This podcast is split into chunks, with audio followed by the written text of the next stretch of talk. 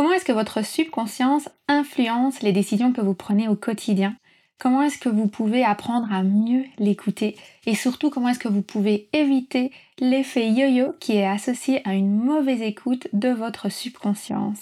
Ce sont les questions auxquelles nous allons tenter de répondre durant ce premier épisode du podcast Métasensoriel. Mais avant ça, je vous laisse écouter la petite intro afin que vous puissiez en savoir plus sur le podcast.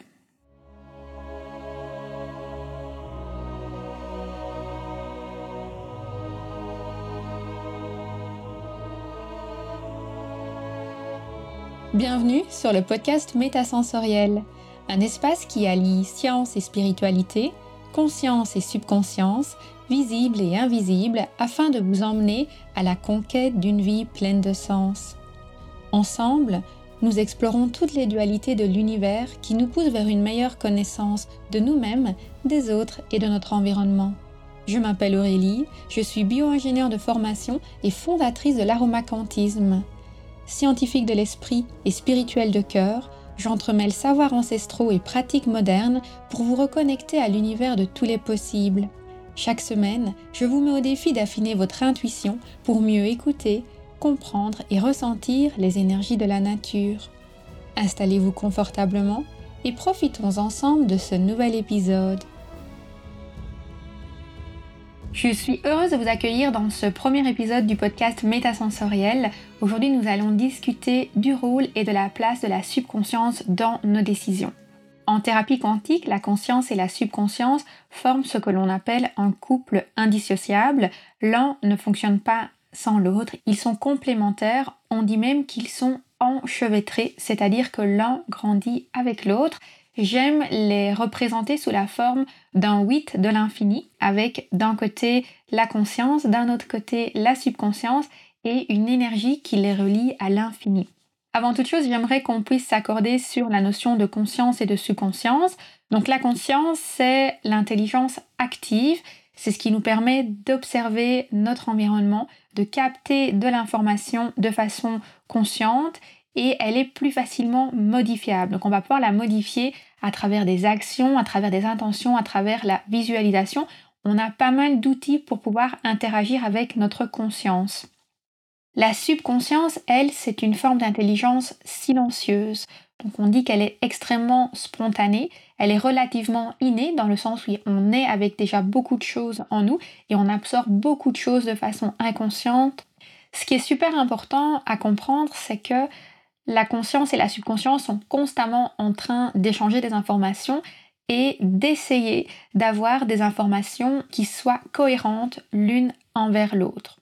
De ce que j'ai personnellement expérimenté, lorsque ma conscience et ma subconscience sont parfaitement alignées, qu'elles sont parfaitement cohérentes, j'entre dans un état de bliss. Donc le bliss est un état de bonheur absolu où on se sent particulièrement à sa place, on a l'impression que tout est une évidence et on remet moins de choses en question.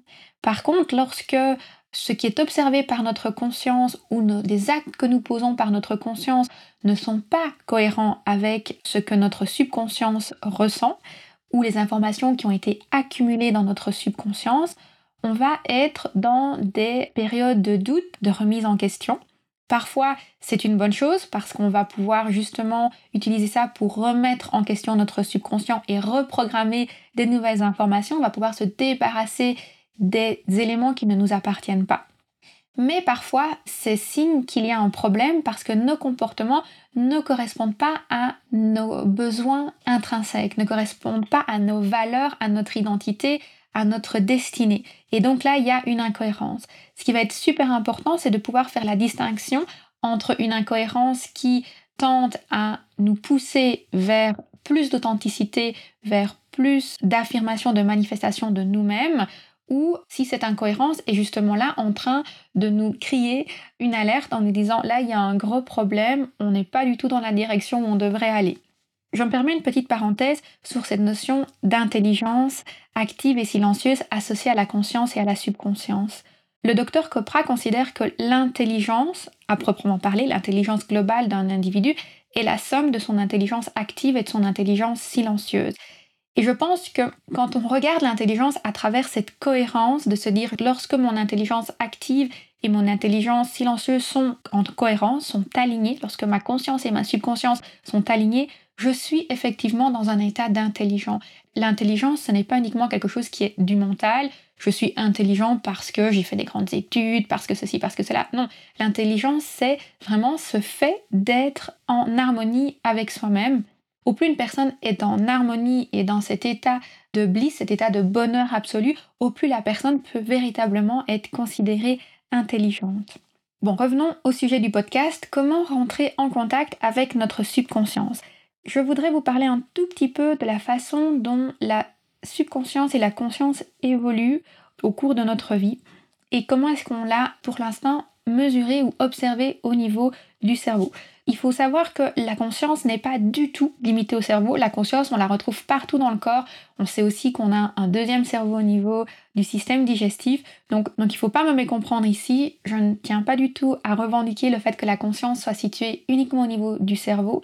Mais par contre, suite à cette croyance qui a persisté pendant très longtemps, euh, il y a eu beaucoup plus d'études forcément qui se sont focalisées sur le cerveau pour essayer d'aller la comprendre. Et donc on a plus de données à ce niveau-là et j'aimerais pouvoir vous partager justement quelques données issues de ça. Aujourd'hui, il y a des études qui ont permis de mesurer différents niveaux de vibration énergétique au niveau du cerveau. On les classe en cinq grandes catégories. Je ne vais pas rentrer dans le détail des chiffres, je mettrai cette information-là au niveau des notes du podcast sur le blog. Donc n'hésitez pas à aller les consulter si vous souhaitez les avoir. Pour le podcast, je préfère rester assez synthétique et général. Mais par contre, je trouve intéressant de les mentionner parce qu'on retrouve de plus en plus de musique, de soins sonores et de soins énergétiques de manière générale qui sont construits en fonction de ces ondes-là. Donc le premier état, ce sont les ondes delta. C'est l'état de vibration dans lequel on est lorsque nous dormons profondément, lorsqu'on est vraiment dans cet état de relaxation intense. C'est l'état de vibration à laquelle un enfant, un bébé, va se retrouver jusqu'à l'âge plus ou moins de 2 ans. Dans cet état, c'est principalement la subconscience qui est en action puisque la conscience, elle est endormie. Ensuite, on a l'état θ. L'état θ, c'est un niveau de vibration qui est associé à la pré-somnolence. Donc quand on est dans ce début de sommeil où on rêve un peu éveillé, c'est un, état qui est idéal pour la reprogrammation, notamment en hypnose. Et c'est dans cet état-là qu'on va pouvoir être rentrer vraiment en connexion avec notre intuition et aller chercher des idées pour notre créativité. Donc c'est vraiment toujours la subconscience qui domine, mais il y a un brin de conscience qui nous permet d'extraire l'information et par après de la ramener dans notre quotidien au présent et de la mettre en action. C'est un état qu'on va retrouver chez les enfants jusqu'à l'âge de 6 ans principalement. Ensuite, il y a l'état alpha. L'état alpha, c'est un moment où la conscience commence à prendre un peu plus de place, mais elle tourne toujours, on va dire, au ralenti. C'est l'état dans lequel les enfants de l'âge de 6 ans à 12 ans. Donc il y a toujours une grande absorption de l'information. Les enfants sont toujours en train de copier le modèle parental ou de copier l'environnement dans lequel ils se trouvent. Mais il y a quand même petit à petit des remises en question, des doutes, des envies de euh, trouver son identité, de prendre sa place. Et c'est à ce moment-là que la perception par le sens va jouer un très grand rôle entre la conscience et la subconscience. Ensuite, il y a l'état bêta. L'état bêta, c'est l'état dans lequel on est avec une conscience vraiment active. C'est l'état dans lequel les adultes se retrouvent le plus souvent lorsqu'ils sont en train de lire, de travailler, d'étudier.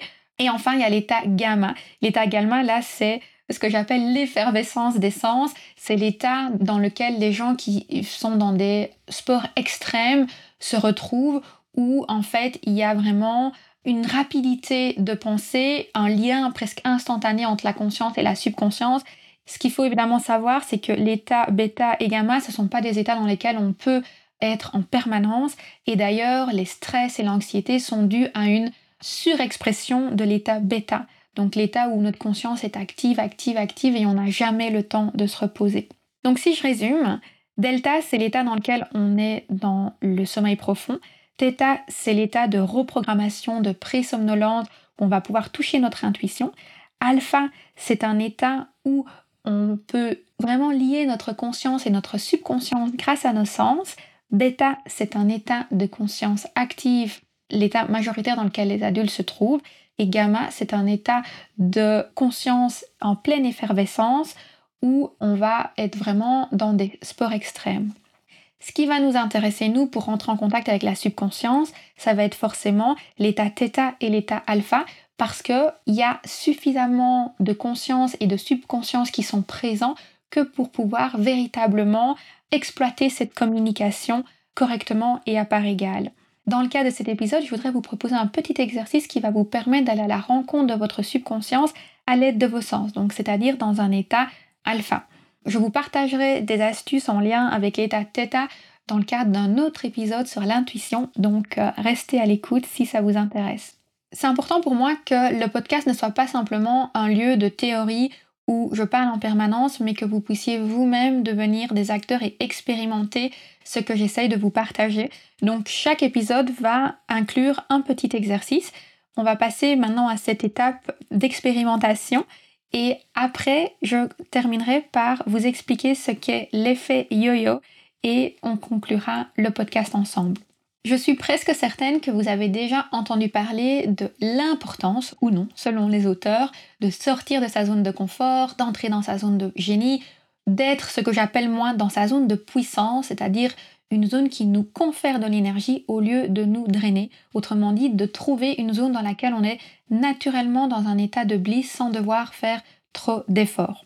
Mais si vous suivez un petit peu les conseils qui sont donnés dans le développement personnel et dans l'épanouissement professionnel, on nous dit souvent il faut sortir de sa zone de confort et cette zone de confort elle est due à des pensées limitantes, elle est due à des peurs et à plein d'autres choses qui nous empêchent d'être heureux et d'exceller ou en tout cas de trouver notre zone d'épanouissement. Il y a évidemment du vrai là-dedans, mais il faut faire attention, c'est que lorsqu'on suit les conseils ou les coachings d'une autre personne, ce qu'une personne peut voir parfois comme une pensée limitante, à titre personnel, ça peut faire partie de nos valeurs de vie ou ça peut faire partie de notre éthique.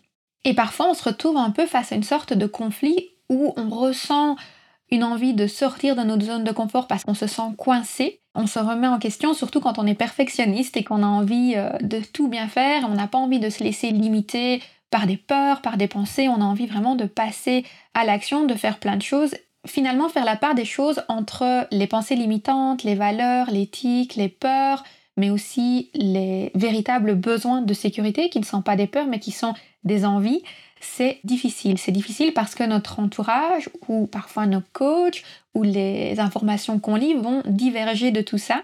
Mais la bonne nouvelle, c'est qu'on a en nous la vérité, celle qui nous appartient, qui n'est pas forcément la même que les autres, mais en tout cas celle qui répond à nos besoins. Et cette part des choses, on peut la faire grâce à notre intuition en allant à l'écoute de notre subconscient.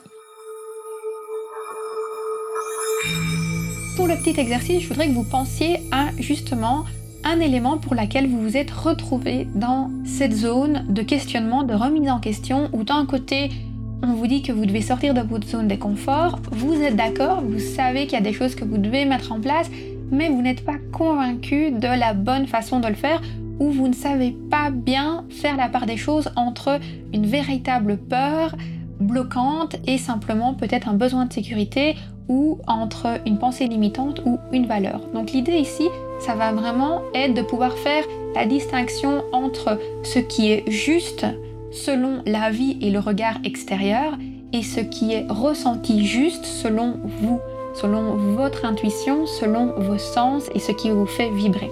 Pensez à cet événement essayez d'être relativement précis pour ne pas que ce soit trop global et qu'on touche trop de problématiques en même temps. Donc ressentez cet événement que vous voulez accomplir, cette chose que vous voulez accomplir pour laquelle vous avez des doutes en vous. Essayez de la ressentir à travers tout votre corps. Donc laissez-la vraiment s'immerger en vous. On va faire un petit scan sensoriel. Le premier sens qu'on va parcourir, c'est le sens du toucher. J'aime beaucoup représenter le sens du toucher à travers ce fameux effet papillon qu'on peut avoir dans notre estomac ou dans nos intestins lorsqu'on est excité par quelque chose. Parce que quand on a peur ou quand on est rongé de l'intérieur, ça se passe également dans l'intestin. Ici, l'idée, c'est lorsque vous pensez à votre projet, que vous avez ces petites crampes dans le ventre, est-ce que ce sont des petites crampes qui sont plutôt dues un effet papillon où en fait vous sentez qu'il y a quelque chose qui est en train de vouloir battre des ailes et qui a envie de s'envoler Ou est-ce que vous avez plutôt le sentiment que c'est quelque chose qui est en train de vous ronger à l'intérieur, qui ne vous convient pas du tout et que vous avez envie d'expulser? Donc essayez de ressentir à l'intérieur de vous comment est-ce que cette envie que vous avez, mais en même temps cette peur se manifeste dans votre corps Est-ce qu'elle est plutôt sous la forme d'un papillon ou est-ce qu'elle est plutôt sous la forme de quelque chose, d'un insecte qui vous ronge l'intérieur?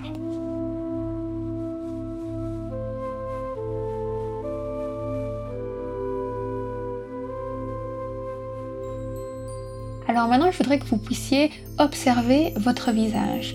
Observez notamment votre bouche. Donc on va approcher le sens du goûter à travers notre bouche. Est-ce que vous avez la mâchoire serrée, tendue, avec une sorte un peu de désaccord où vous êtes en repli?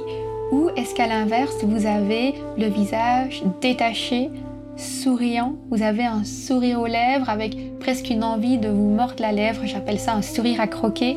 Essayez de voir comment est-ce que votre problématique se manifeste au niveau de votre visage, au niveau de votre sourire.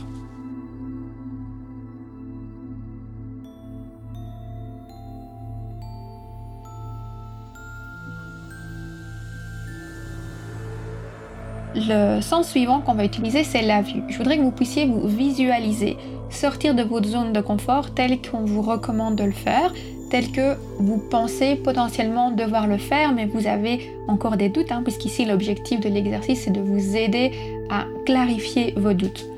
Visualisez-vous faire ce qu'on vous dit de faire, et même si ça vous apporte du succès, posez-vous la question, est-ce que je me visualise faire ça toute ma vie? Est-ce que je me visualise continuer dans cette pratique, continuer dans cette démarche, rester dans cette zone constamment ou est-ce que dès que je peux, je vais sortir de cette zone et faire autre chose? C'est vraiment important parce que si vous arrivez à vous visualiser sur le long terme, ça veut dire qu'il y a du sens, ça veut dire qu'il y a un besoin, qu'il y a une envie, ça veut dire que c'est vraiment un peu une projection future de qui vous êtes. Par contre, si vous avez juste envie que ce soit quelque chose de temporaire qui ne perdure pas, ça veut dire que ce n'est pas durable. Et quand c'est pas durable, il y a une sorte d'incohérence qui se met. Le quatrième sens, ça va être évidemment le sens olfactif. Le sens olfactif, c'est assez simple. Vous pouvez simplement vous poser la question est-ce que cette envie, est-ce que ce projet, est-ce qu'elle sent Est-ce que ça sent bon ou est-ce que ça sent mauvais? Donc vous connaissez sans doute très bien l'expression de dire oh ça pue ou de dire hmm, ça ça m'attire, ça me donne envie. Donc et si votre envie, votre projet avait une odeur, comment est-ce que vous la classeriez? Et puis pour terminer, on va évidemment utiliser le sens de l'ouïe. Donc le sens de l'ouïe, ça passe par notre petite voix, ça passe par les mots, cette petite voix qui nous parle de l'intérieur. On me demande souvent, mais comment faire pour mieux écouter son intuition? Et je pense que le plus facile, c'est d'ouvrir la communication. Si vous avez envie que quelqu'un vous parle, la meilleure chose à faire, c'est de reconnaître sa présence et de lui parler, de lui poser des questions. Donc vous pouvez simplement vous poser la question. Est-ce que c'est juste? Est-ce que je dois le faire? Est-ce que ça a du sens? Et posez-vous cette question vous allez avoir votre petit doigt qui va vous murmurer des petits mots à l'oreille, qui parfois va vous donner des petites directions pour pouvoir réajuster ça.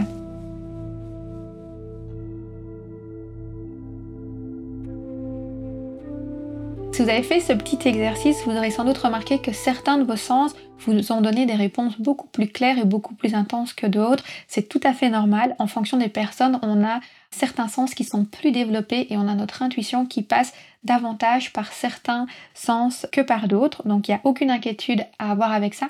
Mais par contre, n'oubliez pas qu'au plus vous allez répéter l'exercice, au plus vous allez être à l'écoute de votre corps, au plus vous pourrez facilement obtenir des informations.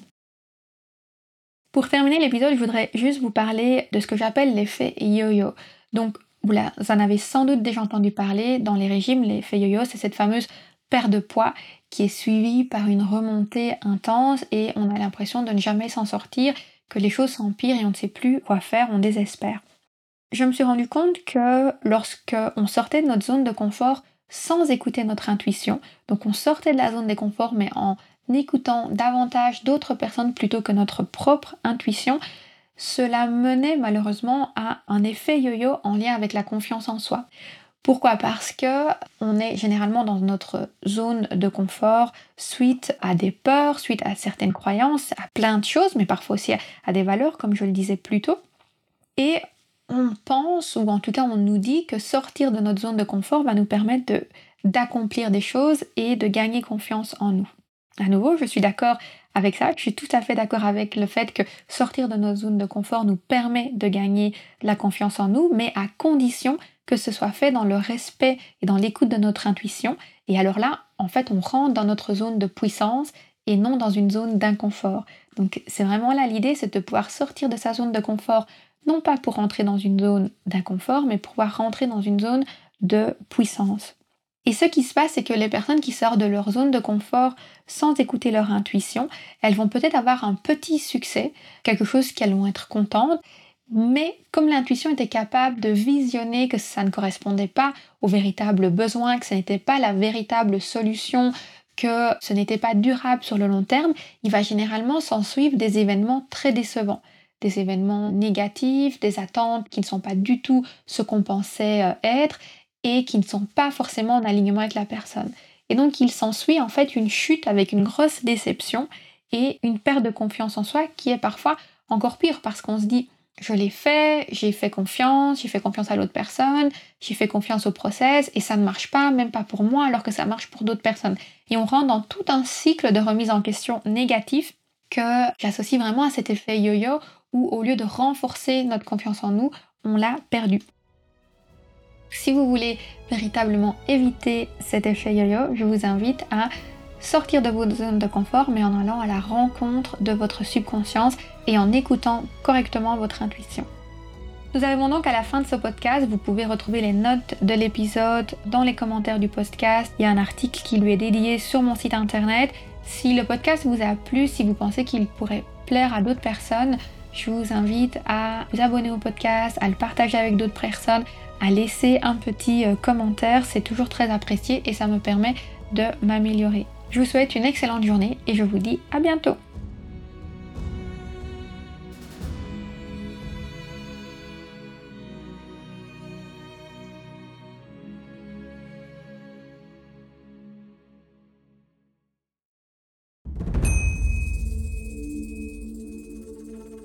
tu as lancé ton projet bien-être depuis plus de trois mois et que tu as le sentiment que ça n'évolue pas au rythme que tu voudrais, je suis là pour te dire que tu n'es pas seul. Cette sensation d'être freiné avant même d'avoir réussi à faire décoller son business, c'est ce que j'appelle le syndrome post-entrepreneurial. Les symptômes Sentiment de solitude, manque de légitimité, perte de confiance en soi, difficulté à gagner en visibilité et surtout une dépendance financière d'un job alimentaire. Cela se traduit par une incapacité à se démarquer, à innover. Et pire encore, cela bloque totalement le bouche à oreille. Mais ne t'inquiète pas, il y a une lumière au bout du tunnel. Pour faire décoller son business, un jeune entrepreneur doit maîtriser trois ingrédients clés l'expertise, la visibilité et le bouche à oreille. Mais attention, pas n'importe comment, ni dans n'importe quel ordre. Comment faire? Je t'explique tout ça dans une masterclass offerte intitulée Comment booster ton expertise, ta visibilité et le bouche à oreille en 90 jours. Tu y découvriras notamment la méthode coup de cœur et les quatre phases du marketing d'âme à âme pour asseoir ton expertise et gagner en visibilité grâce au bouche à oreille, les secrets d'un entrepreneuriat prospère et les six compétences à maîtriser absolument pour construire un business résilient et évolutif. Les enjeux associés au syndrome post-entrepreneurial qui bloquent les coachs et les thérapeutes après le lancement de leur activité. Et pour finir en beauté, je t'y partagerai les trois phases et les neuf étapes de transformation psycho-énergétique que j'enseigne à mes clients pour accélérer leur succès professionnel. N'attends plus Réserve ta place maintenant sur aromacantisme.com slash masterclass. aromacantisme.com slash masterclass.